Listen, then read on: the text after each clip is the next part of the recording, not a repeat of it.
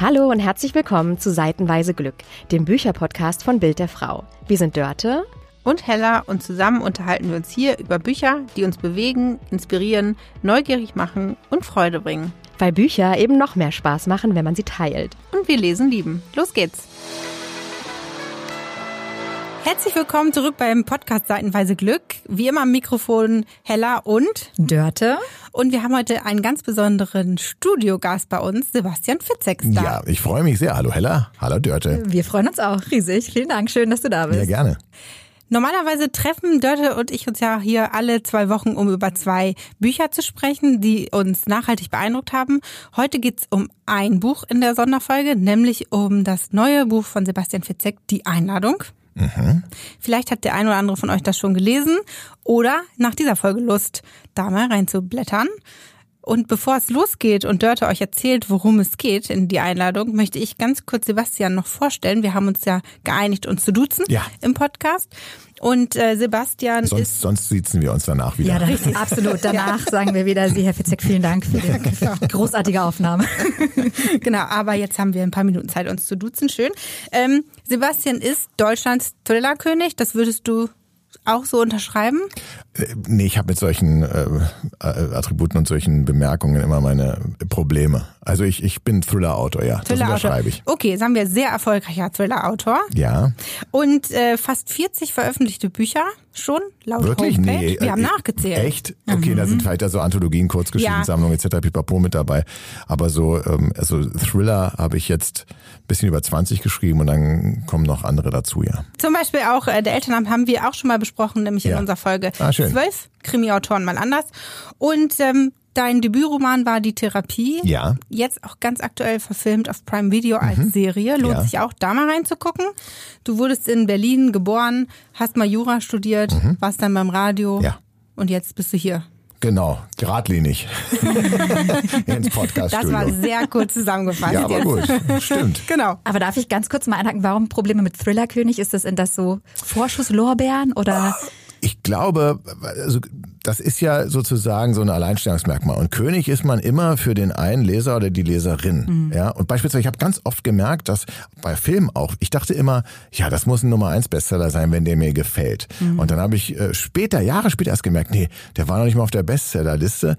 Ähm, aber für den oder für, für mich war das dann trotzdem der König. Also es gibt nicht den, den König für alle äh, im Thriller-Bereich. Ja, alles klar. Sehr gut. Wunderbar. Und dann machen wir jetzt, ich würde sagen, königlich weiter mit deinem aktuellen Roman, Die ja. Einladung, ganz frisch erschienen. Mhm. Und ich fasse das mal, weil wir das mit all unseren Büchern machen, kurz zusammen. Wir begegnen in Die Einladung von Sebastian Fitzek, der Protagonistin Marla. Schnell wird klar, Marla, die jetzt gerade in ihren Zwanzigern ist, in Berlin lebt, ist etwas wirklich Furchtbares passiert. Mhm. Ihr Vater ähm, ja, war obsessiv von ihr besessen, würde ich sagen, äh, hat sie regelrecht verfolgt, beobachtet, ihr nachgestellt, äh, hat sie auch begehrt, wie später ja. äh, herauskommt, und hat sich dann auf sehr grausame Art und Weise selbst umgebracht. Richtig.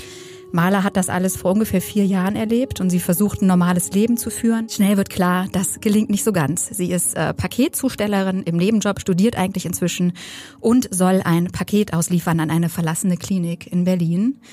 Und was sie hier erwartet, ist ein Horrorszenario, aus dem sie fliehen kann. Ja. Sie wird von einem Auto angefahren und erholt sich äh, von all dem fünf Jahre später auch noch. Zu diesem Zeitpunkt hat sie kurz beim LKA gearbeitet, war ja. in der Verbrechensbekämpfung mit tätig, ist jetzt inzwischen Zimmermädchen ja. und versucht mit ihrer Vergangenheit klarzukommen. Ihr flattert eine Einladung ins Haus zu einem Abi-Treffen auf einer einsamen Berghütte in Bayern und sie beschließt zu fahren, auch um zu verarbeiten, was sie erlebt hat in den ja. letzten neun Jahren. Und schnell wird klar, als sie dort ankommt, das wird nicht möglich sein. Im Gegenteil, ihre Vergangenheit holt sie auf grausamste und furchtbarste Weise ein, auf der Nebelhütte. Ja, das ist sehr gut zusammengefasst, kann man sagen. Ja. Wie kam es denn dazu? Diese einsame Berghütte wird ja auch Nebelhütte im Buch genannt. Ein, ja, so ein bisschen Lost Places Vibes da auch. Ja, was hat dich zu diesem Ort inspiriert? Wie kamst du auf dieses Setting? Ja, dieses Setting ist ja natürlich nicht unbekannt. Es gibt ja viele Romane, auch ähm, Filme, die dort äh, spielen. Und es hat mich trotzdem immer, immer, immer gereizt, das zu machen. Das ist zum allerersten Mal, dass ich das äh, gewählt habe ähm, in meinen Büchern. Und ich habe, also ich bin sowas wie Nestbeschmutzer. Also dort, wo es mir gefällt, da packe ich dann die gruseligsten Handlungen rein. Ähm, Berlin, also beispielsweise, ich bin jetzt bestimmt nicht das Aushängeschild für einen Verkehrsverband von Berlin. ähm, Rügen hat mir auch wunderbar gut gefallen, habe ich dann auch schon mal was reingelegt und jetzt eben so eine Berghütte, wo ich selber gerne mal wäre für längere Zeit und auch schon gewesen bin und ähm, das, das mag ich, wenn so langsam das Grauen eigentlich einzieht in einen Ort, der doch eigentlich sehr schön ist. Mhm. Das Grauen zieht ein, sowohl in Form von Wetter und Nebel und Schneesturm, ja. aber auch in Form von Menschen, ganz klar. Ja, und äh, mir war es wohl allerdings ganz wichtig, ich habe erst angefangen zu schreiben, als mir klar war, das wird nicht diese typische Handlung, wo jemand, also eine Gruppe von Menschen trifft sich irgendwo an einem einsamen Ort, ob das jetzt eine Waldhütte ist, ob das ein Schiff ist, ob das ein Zug ist oder ob das ähm, jetzt eben in diesem Fall eine Berghütte ist. Und nach und nach und nach verschwinden Menschen oder sterben äh, welche. Das ist eigentlich so die typische Ausgangssituation. Bei mir war es ähm, so, und das so viel kann man noch verraten, Maler kommt da eben an, sie kommt bei dem Klassentreffen an und dabei ist keiner. Also sie ist, sie ist äh, alleine. Sie sieht allerdings, dass dort Mäntel hängen und Schuhe, ohne die man eigentlich gar nicht rausgehen würde bei diesem eisigen Wetter. Und das war eigentlich so eine Situation, die mich persönlich fasziniert hat. Die braucht man als Autor, als Autorin eigentlich immer, weil man dann weiß, okay, darauf steuerst du zu, diese Situation möchtest du gerne schildern. Und äh, ist das so, dass diese Situation dann kommen und du erlebst sie und merkst in diesem Moment, oh, das wäre jetzt ein Setting oder das ist ein, ein Bild oder ein Plot, das ich gerne einbauen würde und der Roman entsteht dann da drumherum?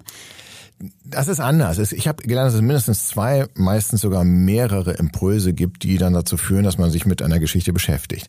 Das allererste Mal dass ich über diese Geschichte nachgedacht habe, war tatsächlich auf dem Klassentreffen. Und da habe ich gemerkt, ähm, das ist ja eine skurrile Situation, so ein Klassentreffen, denn man benimmt sich wie beim ersten Date. Äh, man probiert einfach den besten Eindruck zu hinterlassen bei Leuten, die einen zwar kennen, aber schon aus den Augen verloren haben. Manchmal hat man sie Jahrzehnte, je älter man wird, ähm, nicht gesehen. Und ähm, bis dann der Alkohol fließt und sowas ist noch nach dem Motto, das sind ja Leute, die wissen, welche Hoffnungen und Wünsche man damals hatte. Äh, und die dann auch so einen A-B-Vergleich machen. Na guck mal, damals hast du gesagt, beispielsweise ich habe immer erzählt, wir Musiker werden. Er hat jetzt offensichtlich nicht so geklappt. äh, zum Glück hat was anderes geklappt, aber ähm, wo dann so zu mir gesagt wurde, ja, du wolltest doch nie Autor werden ähm, und Diktat, wie geht denn das? Da warst du immer so schlecht. Aufsätze allerdings, da war ich ganz gut. Ähm, also das habe ich gemerkt, das ist eigentlich eine gute Ausgangssituation.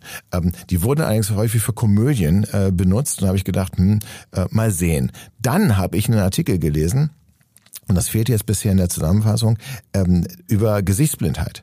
Das heißt, ähm, eine, ja, eine Störung kann man sagen, unter der viele Menschen leiden oder eben nicht leiden, weil ungefähr zwei Millionen Menschen können andere hier in Deutschland nicht an ihren Gesichtern wiedererkennen. Gesichter sagen denen nichts. Es ist einfach ähm, austauschbar. Und ähm, viele merken das aber gar nicht. Die sind so drauf trainiert, die Menschen eben an ihrer Frisur, an nicht veränderlichen Merkmalen, Gestik, Mimik, ähm, egal was an der Stimme natürlich auch auseinanderzuhalten, dass ihnen gar nicht auffällt, ähm, dass das Gesicht, die Gesichtszüge so eine Art Amnesie äh, ist es eigentlich keine Blindheit. Natürlich sehen die Gesichter, aber sie können sich nicht daran äh, erinnern. Bei mir ist es beispielsweise, ich habe eine Namenblindheit. Ja, ich ähm, Dörte und Heller? Heller, hellen wollte ich jetzt die ganze Zeit sagen. Aber Gut, ich habe wirklich, ich hab, es, es ist wirklich bei mir, das ist eine Störung. Es tut mir sehr leid. Ähm, ich habe es ja schon gesagt. Ich habe ja schon am Anfang gesagt, ich habe wirklich, was Namen anbelangt, ähm, das ist ganz vor, ist bei, bei Lesungen. Ne? Mhm. Ich weiß, in der Signierschlange sind manche, auch gerade in Hamburg, heute wieder, wird es passieren. Da sind einige, sind bei jeder Lesung dabei, schon seit zehn Jahren. Ne? Und die sagen dann, gehen ins Buch hin und sagen, ja, komm, schreib für mich, schreib was Schönes rein. Und ich, und ich muss dann immer sagen, von mir, äh, ja. ja, buchstabier noch mal, äh, bitte. Ähm, T-O-M. Okay. Ja, hätte ja ein H rein. Ohne H, genau. Ein H. Tom. Ja gut, also ähm, das, das funktioniert auch nicht. Und sie leidet an der Gesichtsblindheit, unsere Protagonistin, die Maler. Ich habe einen Artikel drüber gelesen und dachte, aber wie wäre das, wenn ich auf ein Klassentreffen wäre? Aber mir nicht sicher sein könnte, ob die, die dort sind, wirklich mit mir zur Schule gegangen sind, weil ich eben sie nicht wiedererkenne ähm, oder Schwierigkeiten habe, weil ich eben ein sehr Gesicht bin. Und so fügt sich eine Idee zur nächsten und denke, ah, das könnte eine Ausgangssituation sein. Und wo könnte das Klassentreffen denn dann stattfinden? Ähm, aber zunächst einmal denke ich sehr stark über die, ähm, die Figuren nach. Ja. Ganz kurz, bevor wir auf Maler zu sprechen kommen. Heller. Und, äh, Heller, heller. Ich, Ja, hellen aber ich sagen. weiß ja jetzt, Und ich Dörte, weiß ja, dass Dörte kann ich mir leichter merken. Ja, das ist ja auch, sagen wir mal, ein Name, der ähm, bestimmte. Ja? ja. Ich weiß nicht, Das ist ein doch das nor- nor- Otto- norddeutscher Name. Ne? Norddeutscher ja. Name, ja. Ich persönlich habe sehr unter dem Otto-Lied gelitten, aber ähm, Ah, das, das, das ehrlich gesagt kenne ich gar nicht. Ach so, also okay, ich kenne das- Otto sehr gut, aber Dörte Und das ich- jetzt sehr okay. unangenehm. Ich bin Ostfriesin und weiß auch nicht, von welchem Otto. Das, nein, das wollen wir auch gar nicht aus, Nein, das nein, wir nein, gar nicht ausklamüsern. Nein, nein, nein, nein, Das Trauma nein. hat sie Das, äh, überwunden. Wir müssen es nicht reaktivieren. Nein. Ganz kurz, wissen deine Klassenkameraden, dass sie dich zu diesem Buch äh, inspiriert haben? Ja, das wissen die bestimmt. Das, die Sache ist ja lustigerweise, ich versuche immer, dass Leute sich nicht wiedererkennen können, weil ich auch Angst habe vor Klagen. Wer will sich schon gerne in einem Psychothriller wiedererkennen? Und dann höre ich aber immer wieder, sag mal, da hast du doch über mich geschrieben. Habe ich ja genau rausgelesen und so. Und ich dachte, nee, ehrlich gesagt nicht. Also ich vermute ja zu vermeiden, ähm, aber die meisten wollen. Die wollen sich auch dann wiedererkennen. Also ich glaube, ich habe da auch keine Probleme beim nächsten Klassentreffen, kurioserweise. Also besser einmal in Sebastian Fitzeks äh, Büchern die Leiche sein, als gar nicht vorkommen. Das ist tatsächlich so. Ich also einer der beliebtesten Preise. Ich mache manchmal, wenn es um Spenden geht, Spenden sammeln, dann äh, versteigere ich auch eine Rolle im nächsten Buch, quasi den Namen. Und die wollen alle, also alle wollen eine Leiche finden sie super Täter, Täterin. Nur einmal hat ein Mann für seine Frau und die hat gesagt, ja, ähm, es sollte weder ein Opfer noch ein Täter, nicht verhaltensauffällig. Und ich sage, das wird langsam schwierig in einem Psychothriller. auf jeden Fall habe ich ihm geschrieben, die Rolle wird nicht sehr groß. so viel kann ich dann schon mal sagen. Und was war es dann am Ende? Oder Das war tatsächlich am, am Ende ähm, eine, eine Krankenschwester, äh, die äh, keine große Rolle hatte, aber jetzt in die Einladung beispielsweise, dort ist es eine sehr, sehr tragende Rolle gewesen, aber das darf ich gar nicht spoilern. Insofern, darüber gehe ich, gehe ich gar nicht. Aber tatsächlich ist eine äh, für einen guten Zweck eine Rolle versteigert Ich wollte worden. gerade sagen, steht im Nachwort. Ne? Ja, steht im Hast du nicht Nachwort. geschrieben? Ich hoffe, du bist zufrieden mit deiner Rolle. Ja, ich habe noch kein Feedback bekommen. Bin gespannt. Maler, die Protagonistin, Ja. ist, du hast gerade schon von der Gesichtsblindheit gesprochen, ganz spannend, aber wir haben sie auch so ein bisschen als nicht zuverlässige Protagonistin identifiziert. Eindeutig. Weil man ja auch direkt am Anfang, auch aufgrund dieser Wahrnehmungsstörung, oft unsicher ist, st- stimmt das jetzt, was sie erlebt? Genau. Sieht sie das jetzt? Ja. Sieht auch immer den Schatten ihres Vaters, der im Abschiedsbrief geschrieben hat, Ja. ich bin fort, aber immer bei dir. Ja. Und äh, ja, wie kommt so jemand wie Maler zu dir? Also sehr, sehr gute Frage. Zunächst einmal mag ich das ja tatsächlich mit unzuverlässigen Erzählerperspektiven zu arbeiten, weil das macht für mich eigentlich den Kern eines Psychothrillers aus. Bevor ich angefangen habe zu schreiben, wusste ich ehrlich gesagt gar nicht, was ein Psychothriller ist. Das habe ich erst gemerkt, dass ich einen Psychothriller geschrieben habe, als es mit der Begründung von Verlagen abgelehnt wurden, dass sie eben für dieses Genre Psychothrill in Deutschland keinen Markt sehen. Dann dachte ich, aha, guck mal an, hast du einen ähm, Psychothriller geschrieben. Ähm, für, dann, dann, dann wurde wild spekuliert. Für viele ist Psychothriller gleich Serienkiller. Für mich ist es, wenn man zwischen Wahn und Wirklichkeit nicht unterscheiden kann, für mich auch der schlimmste Moment. Der schlimmste Moment ist nicht der, ähm, und ich habe einen sehr guten Freund, der auch leider schon verstorben ist, der einer psychischen Krankheit litt und der zwischen Wahn und Wirklichkeit manchmal nicht unterscheiden konnte. Der schlimmste Moment war jetzt nicht der, wo er in der Scheinwelt gelebt hat. Da fühlte er sich sogar halbwegs voll gut, sondern in dem Moment, wo er gemerkt hat, das stimmt alles so gar nicht. Also angenommen, ich würde jetzt kurz einen lichten haben und feststellen, ich sitze hier alleine. Tatsächlich sitzen wir in einem Raum mit vielen, mit weißen Wänden. Ähm, aber ich sitze hier alleine und es ist gar kein Podcast. Und dann kommt der Arzt und sagt so, jetzt müssen wir Ihre Medikamentation nochmal neu einstellen. Das wäre der schlimme Moment. Und dann würde ich aber schnell versuchen, wieder in diese schöne Scheinwelt, in den Podcast zurück zu, äh, zu switchen. Und das interessiert mich ähm, bei fast allen, nicht nur bei Maler. Und ich probiere das, was Maler erlebt, das dann zu transponieren, dass es auch die Leserinnen und Leser nachvollziehen können und auch ihre Probleme haben, zwischen Wahn und Wirklichkeit zu unterscheiden und grübeln müssen und auf einmal tatsächlich die Perspektive der Heldin teilen. Also das äh, gelingt auf jeden Fall in dem Buch, dass man Danke. als äh, als Leser, Leserin wirklich zwischendurch, ich musste zwischendurch mal zurückblättern, dachte so, Ja. Moment mal, Moment mal. Ähm, Deswegen ist das, glaube ich, auch eher als Buch als als Hörbuch konsumierbar. Es gibt einige meiner Romane tatsächlich, also ich glaube, man spult nicht so gerne zurück. Das mache ich auch beispielsweise bei Serien nicht ganz so gerne. Da gibt es zum Glück auf dem Handy zumindest diese 10-Sekunden-Funktion. Das finde ich super. Ähm, das müsste man dann beim Hörbuch auch äh, haben. Das ist tatsächlich hier manchmal notwendig. Ähm, nicht, weil es so kompliziert geschrieben ist, sondern weil man einfach nochmal, Moment mal, wie war das eigentlich? Und das macht aber so, das ist eigentlich der Effekt, mhm. den ich auch erzielen will. Und vor allen Dingen, äh, je, je weiter man in der Geschichte fortliest dann. Ne? Wir haben uns, äh, als wir uns ausgetauscht haben über das Buch, mal gefragt, ob du dich beim Schreiben eigentlich selber auch mal gruselst, weil es gibt ja so einige Szenen in diesem Buch, wo also sag mal so, ich würde raten, vielleicht in guter Stimmung und bei Licht zu lesen. Na. Nein, das ist, aber gemütlich soll es sein. Gemütlich ja. soll es schon sein. Aber man muss jetzt ähm, bei Licht na, schön dimmen und ja. Finde ich schon. Und wenn es draußen regnet und dann die Scheibe klopft, das ist dieses Feeling, Method Reading dann noch zu machen, das, das finde ich schön. Aber gruselst du dich auch manchmal vor deinen eigenen Geschichten? Ähm, ja, also ich probiere natürlich etwas erst zu fühlen, bevor ich es dann ähm, auf das Papier bringe.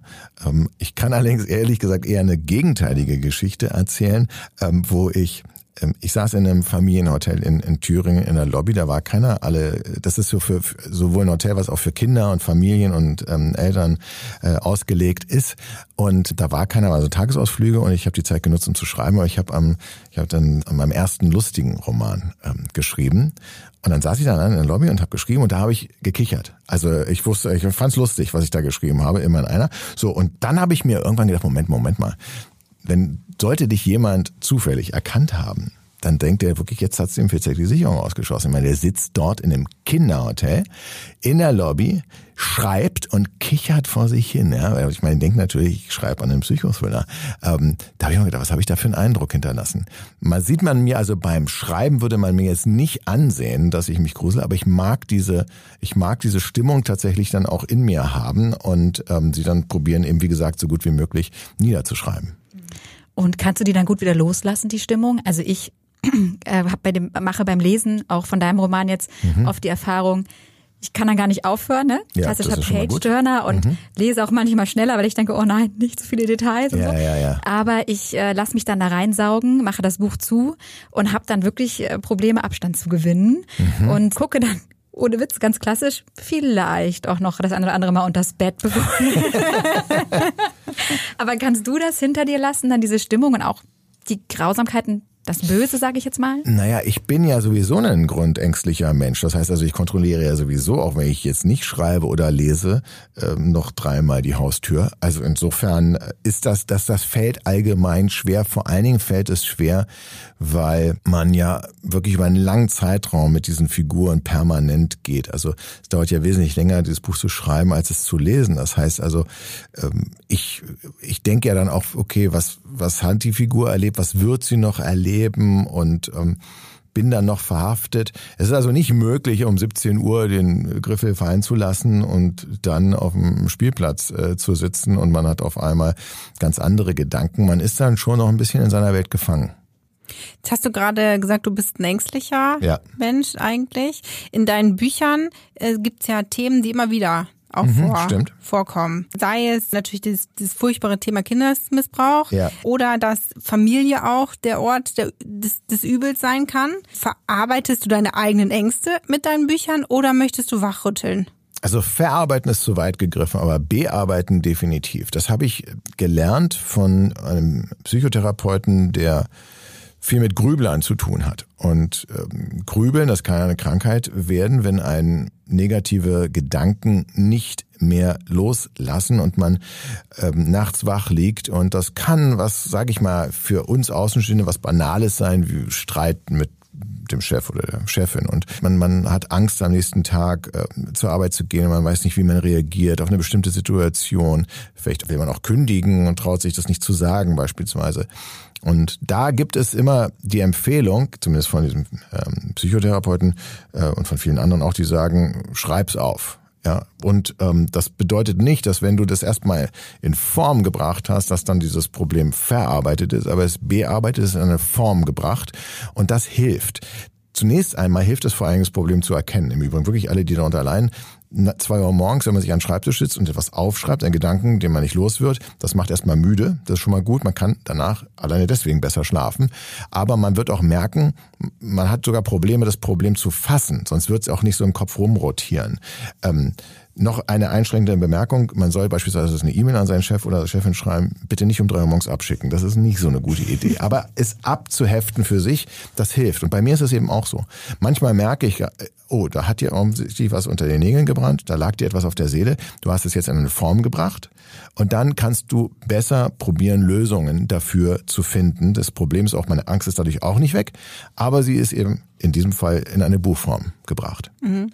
Und weil es ja wiederkehrende Themen sind? Ja.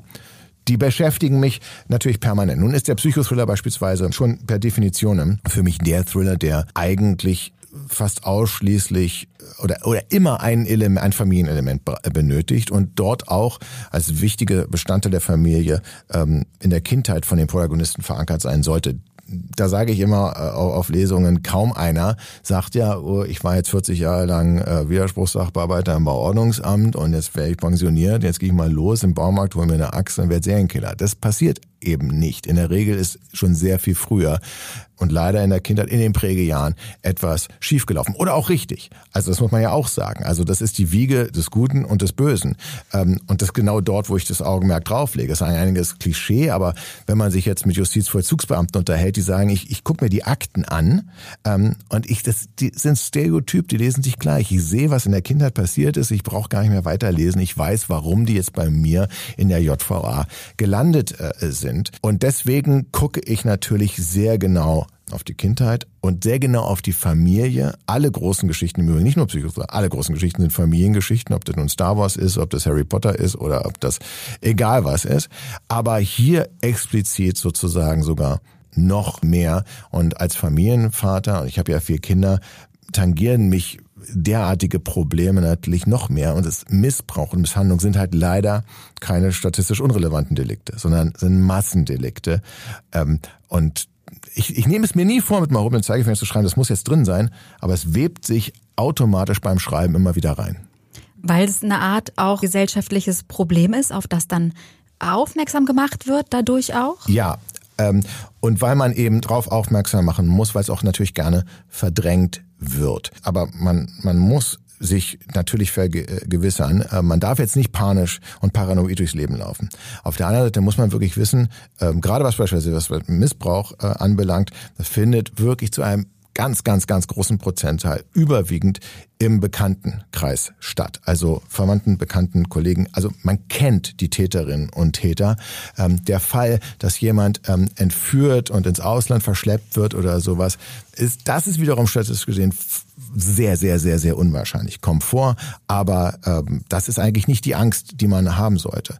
Ähm, und dass man sich das vergegenwärtigt und dann sagt, okay, ich muss tatsächlich ähm, ein gewisses Misstrauen haben und ich muss vor allen Dingen allerdings ähm, meinen Kindern ähm, etwas, etwas mitgeben und sie leider auch darauf trainieren, wie ist denn das, wenn, wenn jemand kommt und sagt, ich hole dich jetzt von der Schule ab und du kennst äh, den äh, gar nicht oder du kennst oder noch, noch schlimmer, natürlich äh, eben genau der Fall. Ich beschrieben habe, du kennst ihn, aber da, da ist etwas und es wird gemacht und du willst nicht, dass das äh, gemacht äh, wird, dass man sagt, kannst mit mir reden, du, du kannst es sagen und, und ähm, es gibt bestimmte Regeln, dein Körper gehört dir beispielsweise da muss man relativ früh mit anfangen, auch wenn das für einen selbst total unangenehme Themen sind, weil man auf der anderen Seite gleich impliziert, es könnte halt passieren. Und sich damit auseinanderzusetzen, finde ich gut, richtig und wichtig. Und das zu tabuisieren, auch in der Unterhaltungsliteratur, hilft aber nur den Täterinnen und Tätern, hilft überhaupt nicht den Betroffenen. Mhm. Stichwort Betroffene und Opfer auch. Im Nachwort gehst du auch nochmal auf das ja. Thema ein. Ja. Und ohne, ich hoffe, ich spoilere jetzt Nö. nicht, aber dieser Roman ist ja auch eine Art Befreiung aus der Opferrolle. Habe ich das oder habe ich das ja, richtig gelesen? Der ist vor allen Dingen erst einmal, der Roman hat als Kernthema, ohne dass ich das, ich gucke mir den Roman am Ende an ich gebe es auch anderen zu lesen und äh, dann äh, sagen die mir häufig, ja guck mal, da ist doch das zentrale Thema drin. Ich sage, ja stimmt, hast du recht, weil mein Unterbewusstsein als Co-Autor manche Sachen, die mir eben auf der Seele liegen, reinschreibt. Hier auch wieder als Familienvater, ich stelle es mir unglaublich schwer vor, in der jetzigen Zeit äh, seine eigene Identität zu finden. Ich hatte großes Glück, dass es in meiner äh, Kindheit, also es gab keine Smartphones, es gab kein Google, es gab kein, äh, keine sozialen äh, Medien. Das hat gereicht, dass ich wusste, dass die Clique, die da steht, mich vielleicht nicht besonders cool findet und über mich mich lästert, aber ich muss es nicht auch noch Tag für Tag lesen irgendwo und gespiegelt bekommen und irgendwelche blöden Internetvideos ähm, äh, darüber sehen, dass meine Klamotten vielleicht nicht die coolsten sind. Das ist zurzeit wirklich Ganz großes Problem. Ähm, äh, für mich zunächst einmal.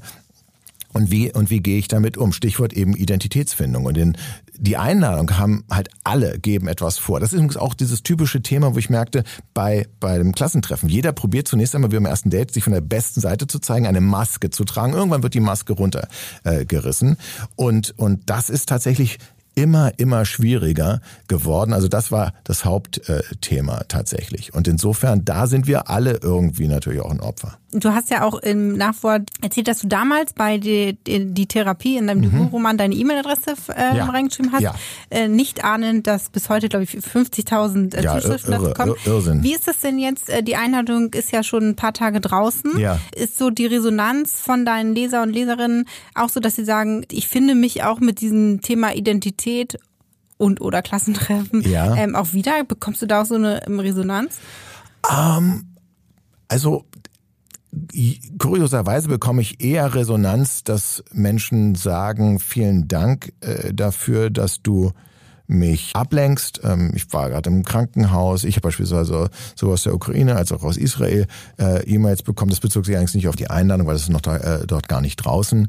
Ähm, aber das war in jüngster Zeit, was mich erreicht und wo ich eben merkte, Leute probieren eben auch in eine andere Welt zu entfliehen. Die mag auch grausam sein, aber sie ist eben, sie wissen es fiktional und sie gehen mit und sie sind einfach in einer anderen Welt und müssen sich mit den eigenen Widrigkeiten nicht so ähm, beschäftigen. Es gibt, äh, es gibt im Gegenteil auch Mails natürlich, würde ich auch nicht verhehlen, die sagen von wegen, ja, ich lese so einen Thriller, ähm, um völlig zu entfliehen und ich möchte einfach mit gegenwärtigen Problemen gar nicht beschäftigt sein und ob ich dazu gezwungen werde, immer sowas reinzuschreiben. Nein, werde ich nicht. Ich, äh, das ist halt, weil ich, äh, ich weiß es ja auch manchmal noch gar nicht. Also insofern kommen zur Zeit erst einmal, aber es ist ja noch sehr frisch, hauptsächlich die tatsächlich zum Glück überwiegend die, die es gut finden und, und sagen, das war jetzt mal wieder etwas, was ich in einem Rutsch durchlesen konnte und genau das habe ich gebraucht in der jetzigen Zeit.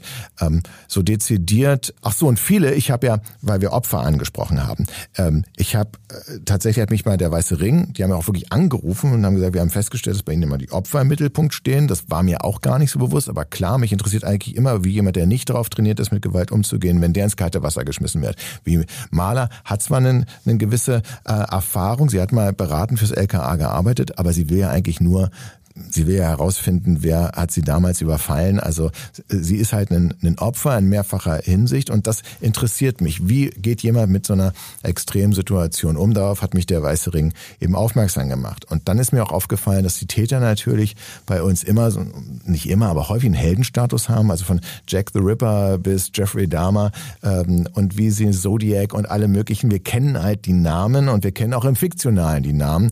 Ähm, beispielsweise Hannibal Lecter oder Buffalo Bill Schweigen Dilemma. Und ich krieg wahnsinnig viele Mails, weil ich gefragt habe, aber weiß denn einer, wie die Senatorinnen-Tochter hieß, die im Brunnen gefangen äh, wurde, damit Buffalo Bill quasi sie töten äh, äh kann?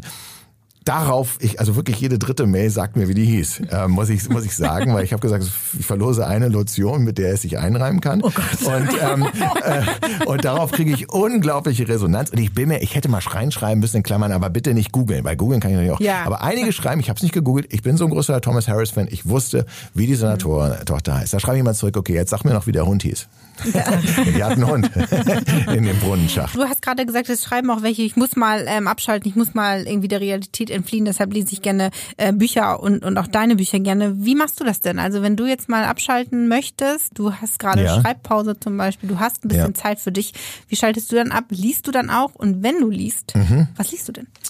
Also ich habe gerade beendet ähm, und das habe ich auch quasi zum Abschalten gelesen, weil da brauche ich auch etwas, was mich aus meiner Welt rausführt und da habe ich von Steve Kavanagh Liar gelesen ähm, und der hat ja für mich so ein bisschen, ich bin, ich habe Jura studiert und ich war ein großer John Grisham Fan, eigentlich alle auf alle, die da noch äh, rechts und links von ihm im juristischen Fahrwasser geschrieben haben, Schirach beispielsweise auch, der hat den nicht im Fahrwasser geschrieben, den habe ich jetzt jüngstens auch, den lese ich auch sehr gerne. Also ich lese eigentlich gerne Juristen, die schreiben von Schlink, Schirach bis Grisham.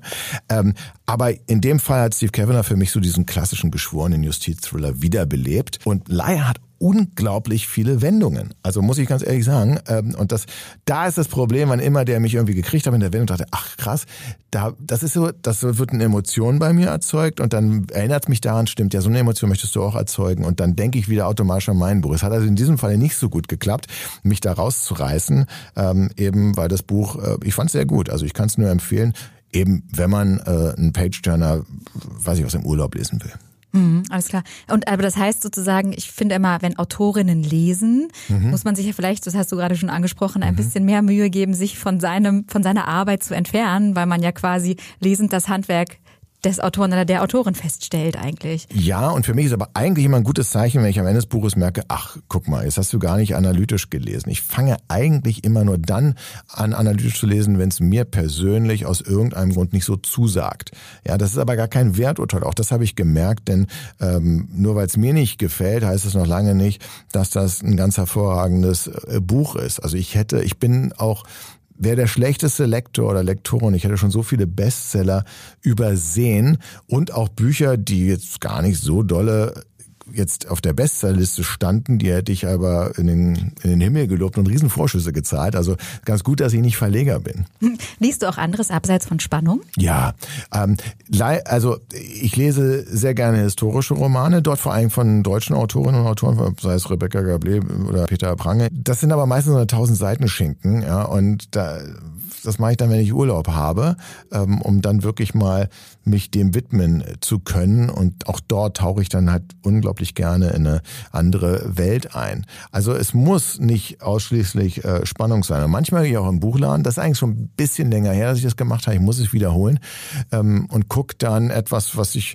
wo ich wirklich sage, jetzt kaufst du dir mal was, was du normalerweise auf gar keinen Fall kaufen würdest. Ähm, oder was für dich nicht geschrieben ist, weil ich war mal in einem Buchladen und da stand dann äh, Literatur für Frauen oder sowas. Da dachte ich schon, A, finde ich ein bisschen diskriminierend. B, was ist denn das überhaupt? Ja, und das wollte ich mal wissen. Was ist denn da so erfolgreich? Und das ist, wie gesagt, etwas länger her, da bin ich auf Jojo Moyes gestoßen. Ähm, und muss sagen, ja, also ich fand das auch gut. Ja, also, und hat mir, hat mir echt gut gefallen. Und das mache ich eben auch manchmal, weil ich glaube, das Schönste ist wirklich, wenn wir ein Buch irgendwie entdecken und das komplett gegen unsere Erwartungshaltung ist und es trotzdem uns gefällt. Weil das ist so ein Aha, so ein Überraschungsmoment. Und alle, die mir schreiben, auch in der E-Mail, also ich habe lange, beispielsweise bei Einladung, schreiben mir eigentlich, ich habe lange im Bogen, ist mein erstes Buch, was ich von dir lese. Ja, weiß ich immer gar nicht, warum gerade genau das. Und es hat mir gefallen und es ärgert mich ähm, und ich gehe jetzt gleich los und hole das nächste. Und eigentlich müsste ich zurückschreiben, also so schreibe ich es auch, äh, nach dem Motto, nee, geh in die Buchhandlung und sag, sie sollen dir wieder was empfehlen, was eigentlich nicht für dich ist. Weil dann hast du diesen Aha-Effekt. Ja, jetzt weißt du ja schon ungefähr so ein bisschen, was auf dich zukommt. Ich, also, dass ich dich ein zweites Mal genauso überraschen kann, wird schwierig werden. Also hin und wieder sollte man wirklich großer Tipp von mir äh, zu Büchern, Literatur greifen, die welche fernab des sonstigen Empfehlungshorizonts liegen. Hast du persönlich ein Lieblingsbuch von denen, die du selber geschrieben hast? Also gibt's da so, dass du sagst, so, ach jetzt so mit ein bisschen Abstand, jetzt vielleicht nicht die, die Einladung, sondern nee. vergangene? Also auch hier, ich habe Peter Pang schon zitiert, er ist ja ein Freund äh, von mir, der hat darauf eine sehr kluge Antwort gegeben, der ich mich nur anschließen kann. Also er sagt natürlich, und das stimmt, das erste Buch ist immer das Wichtigste, weil es hat eins zum Autor gemacht, das ist in dem Fall die Therapie. Ähm, und das hat auch jetzt nochmal eine ganz besondere Bedeutung dadurch, ähm, dass wir so eine nächste Stufe als Serie äh, gilt bei Prime Video, ähm, die allererste Serie nach 17 Jahren äh, und ist kurioserweise auch dann wieder in die Top 20 eingestiegen und so hoch stand es noch nie. Denn das Buch war am Anfang eben eben, es war so ein Longseller, aber nie so ein richtiger Bestseller, zumindest nicht in der offiziellen ähm, Bestsellerliste. Das erste Buch, das ist das, das wirklich immer einen ganz besonderen Platz haben wird. Und dann das, an dem man gerade schreibt. Weil wenn man, an, wenn man das nicht fürs Beste halten würde, müsste man sofort aufhören zu schreiben. Woran schreibst du denn gerade?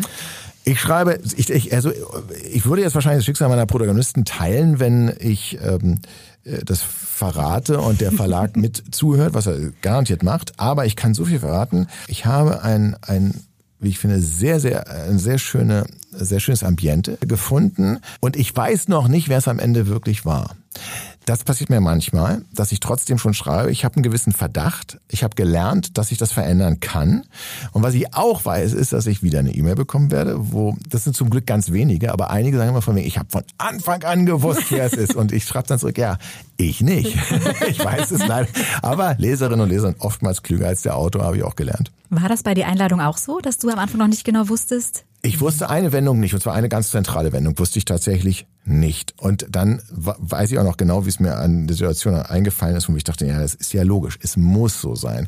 Das finde ich tatsächlich ganz, ganz erstaunlich, dass man bestimmte Sachen am Anfang schreibt, und die auf wundersame Weise am Ende kompletten Sinn ergeben und manchmal ist dann so, als ob man das geplant hätte. Ich habe vieles geplant natürlich, weil ich finde, ein Thriller lebt natürlich auch von Wendungen ähm, und das ist ungefähr so, wie wenn ich anfangen würde, einen Witz zu erzählen und die Pointe zu kennen, wird schwierig, einen Lacher zu erzeugen. Aber manchmal merkt man dann auf dem Weg dort zur Pointe, ach, da gibt's aber eigentlich noch was, was besser wäre. Ähm, oder ähm, man merkt, dass es noch nicht so weit und dann muss man einfach nochmal zurück und nachdenken. Sieht's bei dir in deinem äh, Büro zu Hause, wo du schreibst, also schreibst du in so einem klassischen Büro bei dir zu Hause oder vermehrt in Lobbys? Nur in Hotellobbys von Familien. Nee, ähm, das mache ich tatsächlich. Also ich nutze eigentlich jeden Ort, um zu schreiben, aber ich habe eins festgestellt. Ich habe mal festgestellt, wenn ich zu Hause schreibe, ähm, dann dann setze ich mich manchmal sofort morgens ran und dann sitze ich da irgendwie noch im Bademantel, um 12 Uhr klingelt der Postbote und denkt, alles klar, der Künstler hier verwahrlost. Ähm, und ich fühle mich dann auch so, weil ich, das ist das Problem beim Schreiben, du weißt ja nie, ob das, was du heute geschrieben hast, auch wirklich am Ende des Tages seinen Weg ins Buch findet. War das denn gut? Was ist überhaupt gut? Nach welchem Maßstab gehst du jetzt hier? Das heißt, du hast eigentlich immer so eine permanente Unsicherheit. Und ähm, da habe ich gemerkt, nee, also um mir selber Sicherheit zu verschaffen, um selber mich als ein produktives Mitglied der Gemeinschaft zu fühlen, da musst du dich anziehen und du musst einen Arbeitsweg hinterlassen, du musst zu einem Schreibtisch gehen, am besten dort, wo noch andere Menschen tätig sind. Und ähm, ich sage immer so, weil es ist relativ schwer zu erklären, wie sich das Büro gebildet hat, aber es ist am Ende des Tages eigentlich eine Bürogemeinschaft. Ich habe ich hab ein Büro dort, ich habe einen wunderschönen Ausblick dort, ich komme dort äh, eben an und ich kann aber auch in die Kaffeeküche gehen und mit vielen interessanten, netten Menschen ähm, zwischendurch äh, reden und ich habe dann, wenn ich nach Hause fahre, auch wieder das Gefühl, ich habe einen Arbeitstag hinter mir. Das brauche ich rein psychologisch. Hm. Wir haben den äh, Podcast jetzt leider schon hinter uns, wenn ich mal auf die Uhr blicke. Ja, ich habe wieder zu viel gequatscht, ne? Nee, gar nicht. Gar Dafür warst du ja hier. Hallo. ja, vielen, vielen lieben Dank. Mir ja, fallen jetzt noch bestimmt fünf, sechs Fragen wenigstens ja, ein. Dann wir es nochmal Zum Beispiel, genau. Wie heißt sie? Hella. Ja. Ja, super, wunderbar. Das hat doch gut. Ja, Hella ist ja eigentlich so leicht zu merken, ne? Und Dörte weiß ich auch. Ja, super. Ich bin Sebastian Immers. Ja, toll. Dann schließen wir doch mit diesem positiven Erlebnis äh, den Podcast über ein sehr spannendes Buch. Genau. Danke vielmals. Vielen, vielen Dank, dass du den Weg in unser Studio gefunden hast. Ja, sehr hast. gerne. Großen Spaß gemacht. Wir freuen uns auf das nächste Buch. Ja. Und für alle große Empfehlung die Einladung. Und äh, vielen Dank fürs Zuhören. Nächsten Freitag gibt es wieder eine ganz normale Folge mit zwei Büchern, die Dörte und ich besprechen. Schreibt Ihr lest aber echt viel, ne? Also Richtig. Wow, wow, wow. Na klar, aber, aber lesen ist doch... Äh, auf jeden Fall. Weil wir lesen Fall, lieben, ist genau. der Untertitel unseres Podcasts. Und genau. das tun wir auch. Super. genau. Liked uns, gebt uns fünf Sterne für die Folge, da freuen wir uns total ja. drauf. Und äh, sehr gerne folgt uns, dann verpasst ihr keine neue Folge von Seitenweise Glück und schaltet beim nächsten Mal wieder ein. Genau. Vielen Dank, Sebastian. Ich danke euch. Bis zum nächsten Mal. Ciao. Tschüss. Tschüss.